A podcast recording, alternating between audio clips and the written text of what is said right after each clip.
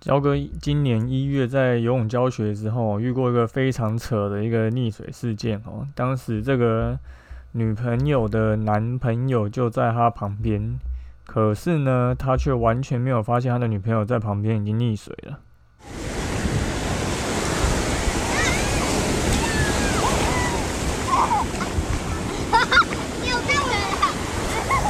现在时间下午五点钟，海水浴场关闭，请尽速从水里上来，谢谢。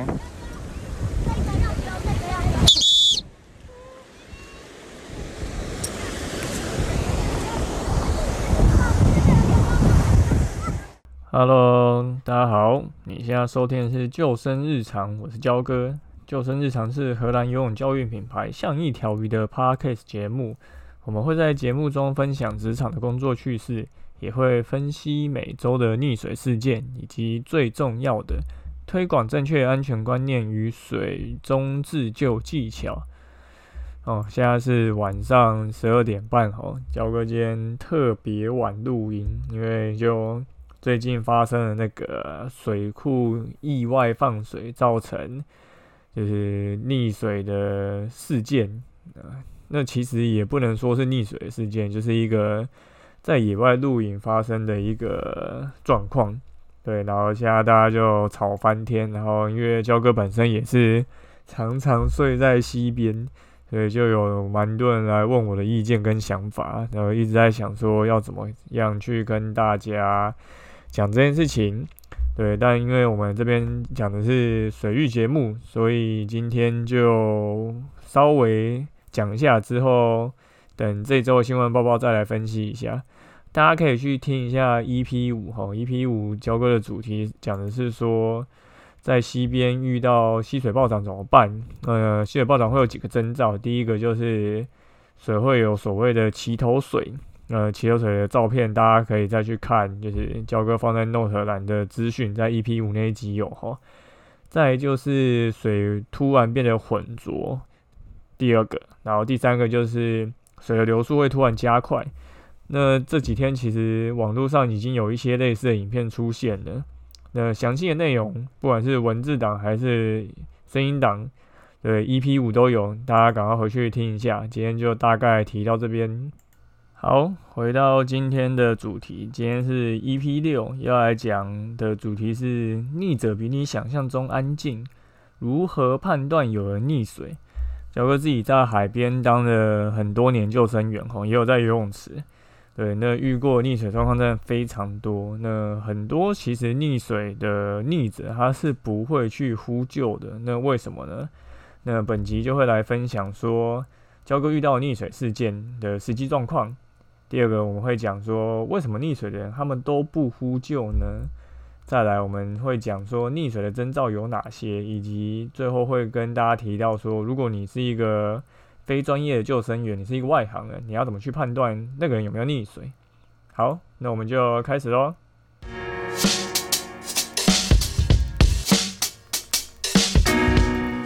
彪哥最近一次遇到有溺水哦，是在今年的一月份，然后在一个游泳池遇到的。那这个游泳池的深度呢，大概是一百二到一百八十公分，它算是一个少数有比较深的一个池子。那当时我正在帮一个学生上课，那那时候我就有看到岸上有一对男女，就是准备换好衣服要下水。那我目测那个男生大概有一百八十公分高，而女生也蛮高的，就至少也有一百七。那大概过了一阵子之后，哈，他们就下水开始游泳。那我看到那个女生，她从比较深的那个池子出发开始游。那那时候那个男生他已经游到了一个比较偏深偏到浅的一个阶段。那不知道为什么那个女生开始往那个男生那边游，然后游游快到的时候，那个女生就开始拍打水面产生水花。那她之前游其实是没什么水花的。那我自己目测，他们当时的位置应该差不多在一百五十公分左右。以他们两个的身高来讲，是绝对踩得到底的。那那个女生的男朋友就在她旁边，而且那个女生其实只要手伸长，她就可以抓到旁边的水稻绳。可是那个女生既没有抓水稻绳，那她的男朋友也没有做任何动作，所以我我那时候其实并没有什么特别的想法。可是大概过了十五秒之后，我发觉那个女生的头依旧在水面下，然后手一样在拍拍打水面，产生水花。我那时候就觉得有点怪怪。可能因为我那时候距离那个泳客有点远，我就没有马上过去。然后那时候有另外一个比较靠近这一对男女朋友的泳客，可能也发现状况不对，就立马游过去。那当这位游过去的泳客抵达这一对男女旁边的时候，这个女生的男朋友一把就是公主抱将他的女朋友抱起，然后从女方的表情来看，诶，他刚刚确实是溺水的。好。故事就到这边，一个交割没有成功、英雄救美的故事就来到 ending。那我们就发现了这一个，诶，这个女生明明身高就够，可是她也没有就是直接站起来，她也没有抓旁边的水稻绳，甚至她旁边的男朋友也没有发现她溺水。那真的是一件非常神奇的状况。对于大多数一般民众就会觉得说，诶，为什么她就不呼救呢？然后她男朋友怎么可能就在她旁边也没有发现她？其实这件事情是真的很有可能发生的哈。大家可以去回忆一下，看是不是有发生过这样的一个状况。可能有人会在网络上写说，诶，他以前小时候在泳池溺过水，那那时候明明就有一个大人在岸上看着他，诶，可是却没有发现他，结果反而是。身边游过去的人顺势拉了他一把，也有可能是有看过这样子的经验，就是有一群同学一起去溪边烤肉玩水，结果打闹的时候不小心呛水，那有人可能不小心从溪中跌倒，那他想要站起来，可是却没有办法站起来，就是意识明明很清楚，可是想要叫旁边的同学朋友拉他一把，可是却没有办法，就是做出他心里想这些动作。那为什么会发生这些状况呢？因为我们的人的呼吸系统啊，其实是要给我们呼吸用的。而当我们紧张的时候，我们的喉头、我们的咽喉会自动关闭，因为我们的喉头会发生痉挛，那就会导致我们的呼吸会有困难。那呼吸系统它就是要给我们呼吸的，我们是要先呼吸才会说话。就像小朋友其实刚出生的婴儿。他可以呼吸嘛？这是他一个自然的反应。可是他可能还没有学会讲话这件事情，所以我们要先能够呼吸，才有办法说话。那这些逆子，他之所以会没有办法发出声音，就是因为他连呼吸都有困难，所以他更没有办法去说话。所以他的反应可能就是一直去拍打水面啊，然后手去压水啊，想要让自己的头。尽量浮出水面，然后呼吸到新鲜空气，所以我们才会看到逆者很尝试没有一些声响，而是不断的拍打水面啊，产生水花，可却没有办法就是喊出救命这么简单的两个字。所以我不知道大家有没有看过，就一些救援的电影哦，比如什么海滩救难队啊，什么一些其他溺水。的场景可能从游艇跳下水，或者是不小心落海的一些电影的画面，那些溺水的演员都会非常大声的呼救，然后激起非常大的水花，然后声音都喊得超大声。这件事情其实是不太有可能发生的哈，就这都是电影的效果，为了让观众就是知道，就是这些演员在演什么，知道他们的剧情是怎么样。可是。现实中其实完全不是这个样子，觉得焦哥至少看过四五十人溺水以上，几乎没有人发出过声音。对，所以也因为这些，不管是连续剧啊，或是电影的场景，导致其实一般民众对于溺水的征兆的认知产生了一些美好的误会。所以呢，溺水的征兆到底有哪些呢？之前有一张国外的图片哦，疯传。对，那焦哥也会把这个资讯放在 Note 栏，大家可以再去看一下。那我稍微解释一下，这个他列举了十项所谓的溺水的征兆有哪些。那第一个就是呢，头会在水里面，可是嘴巴在水面，这个是什么样的一个状况？大家去想象一下，就是你有点像是一个抬头，可然后你的嘴巴是朝上，有点像是一个潜行的忍者。对，好像嘴巴有咬着一根 竹吸管，然后要呼吸水面上的空气，但实际上是没有咬东西的哦。那这个人他旁边可能就是也没有其他人，就是他自己一个人在那边玩。这种情况下，他就有可能是就是发生了一个溺水的状况，因为他想要把嘴巴抬起来呼吸，对，可是他可能踩不到底，所以他就会呈现一个这样的状况。那第二种是头会在水中往后仰。对，然后嘴巴张开，其实跟第一个状况蛮类似的。那这两个动作都是为了说能够让嘴巴超出水面，想要呼吸。然后第三种呢，是我们眼神呆滞涣散，就是你会看到这个人就是眼神有点迷茫，好像眼睛没有在对焦，不知道在看什么东西。这种情况下，也有可能就是他身体状况有一些不适的时候，然后发生溺水状况。然后第四个是闭着眼睛，对一般人在水里玩的时候，应该是不会闭上眼睛不动的，就是没有道理啊！你为什么要在溪边或海边，然后站在水里面，然后把眼睛闭上？就是是裴勇俊吗？对，吸收分多金，闭眼睛，然后好像就是。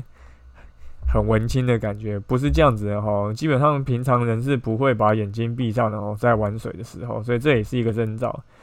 在第五个呢，你的头发盖在眼睛或额头上，我相信大多数人可能都还是会注重一下外表形象哦，帅气的从水里起来，然后一个甩法就超帅，所以。正常的情况下，应该不会有很多人愿意让他的刘海啊，或是头发凌乱的，就是出现在额头或者是眼睛上，因为有的话就会去拨嘛，因为这就不是一个就是舒适跟好看的样子。那他为什么不去拨呢？那可能就是因为他溺水的，他没有办法手的动作去执行把这个头发往旁边拨，所以这种状况也是有可能是溺水的一个征兆。第六个呢，就是看不太到踢腿动作。一般人在水里面可能正常，就是腿会踢啊踢，然后手会挥啊挥。那如果你是一个专业救生员，或是你会像踩水这样子的自救技巧，你可能会有一个很规律的踢。那溺水的人通常他是。会仰着头，然后脚在底下是垂直的挣扎，可是他其实是没有什么太大的摆动，因为他没有受过这样的专业训练，他不知道要怎么去做一个比较有效率的摆动，可以让他的头是保持在水面上可以呼吸的。对，那第七个征兆就是身体很喘，上气不接下气，那这种就很明显嘛，就是因为你就是呼吸不过来，才会导致你一个很喘的状况，然后喘不过气，所以这也是一个征兆。再来第八个，试图向某个地方移动，但他没有在前进，你就可以想象这是一个游泳很烂的人，然后他就有了一个很类似狗爬式的姿势，想要往某个方向前进，但他其实是没有什么，就是一个前进的动力，因为他可能不是很会游泳，他可能不管是手的划水效率，或是脚的踢水效率都很差，他想要往岸上，或是要抓住某个地方，然后。不断的移动，然后努力的前进滑手，可是他并没有成功的前进，这大概也是一种溺水的征兆。再来是第九个，试图背向翻转身体，那这是什么意思呢？因为如果我们是趴在水面上的话，大家可以去想象一下，趴在水面上的时候，其实是很容易吃到水的，所以有些人就会想要做一个身体往后躺的一个动作，类似像仰漂的一个感觉，可是。如果他不会一个正确的仰漂姿势的话，他可能没有办法做到这件事情。好，再来是第十个，第十个是好像在水中爬一个隐形的梯子。你会在水中做一个类似爬东西的动作，就是类似像狗爬式一样，就跟前面有提到往某一个方向游是蛮类似的。你手会想要不断的去拨水、拉水，让你头可以去浮在水面上。所以简单来说，其实这几个征兆大家就可以归类为说，你想要保持头在水面上呼吸，可是你的脸的表情或者是你的一些外表特征看起来是，你好像身体是没有办法自主做反应的。那手跟脚可能在水下面做了一些挥动舞动，可是它的效率并没有办法让你可以做一个脸部有表情，然后轻松自在，有在呼吸，有在做一个正确游泳的一个状态。这大概就是归类出的十个征兆。那佳哥会再把这个资讯放在 Note 栏后，然后里面会有图片，有图片图示，大家就会对于这些动作有一个比较明确的一个认识。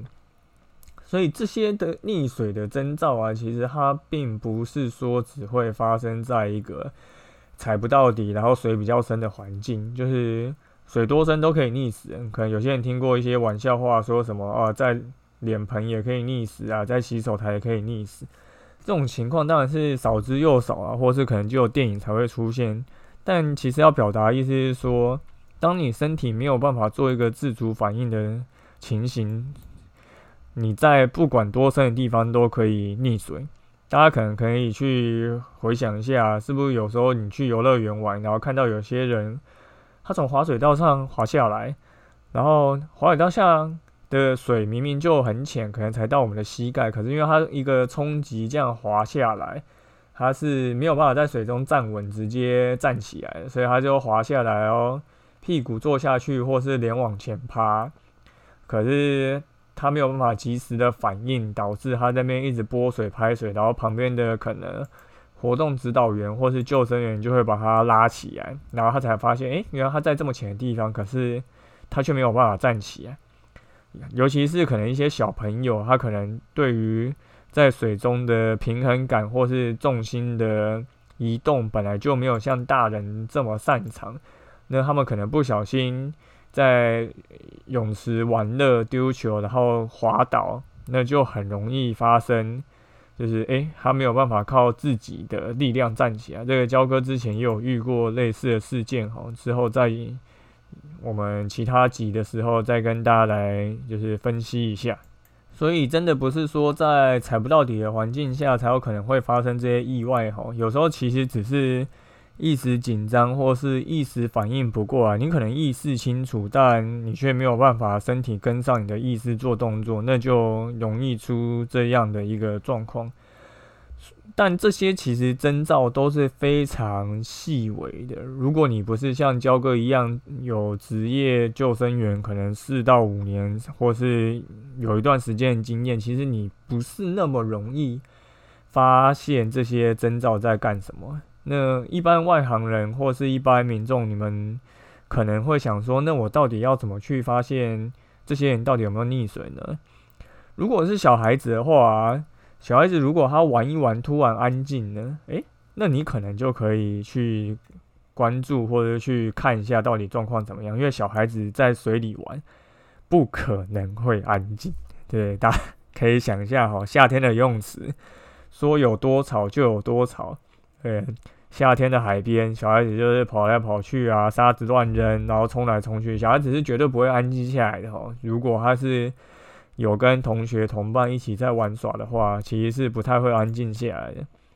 所以呢，你可以去适时的关心一下你们身边的这些小孩子。如果他突然安静下来，你可能可以问他一下，说：“诶，你还好吗？”就是这四个字哦，这四个字就很够了。我在说的时候，就是诶，问他一下你还好吗？如果他有反应，那就有反应；那如果他没有反应，那他可能就是正在溺水。那这样一个关心的词语，其实就很容易去帮忙判断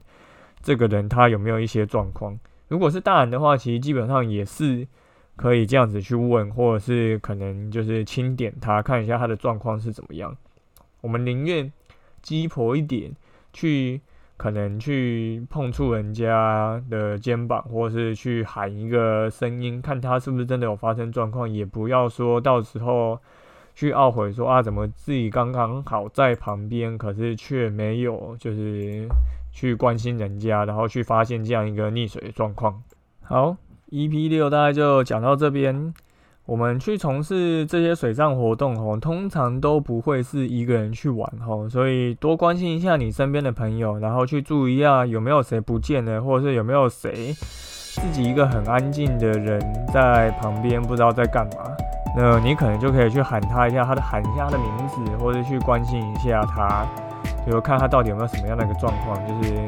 宁愿多关心，也不要因为少一个关心，然后导致可能身边的亲朋好友发生这样子的意外。好，感谢大家收听今天的救生日常，我是焦哥。如果你喜欢我们的节目啊，请到 Apple Podcast 留言并给我们五颗星。我发现最近五颗星的评价好像没有什么增加哦，对大家拜托拜托帮忙一下，推坑给身边的朋友。那如果你有 IG 账号啊，也欢迎私讯跟我们说，就是看你有没有想要听什么样的主题啊，或者是有没有想要听肖哥分享什么样的一个故事。那我们就下次再见喽，拜拜。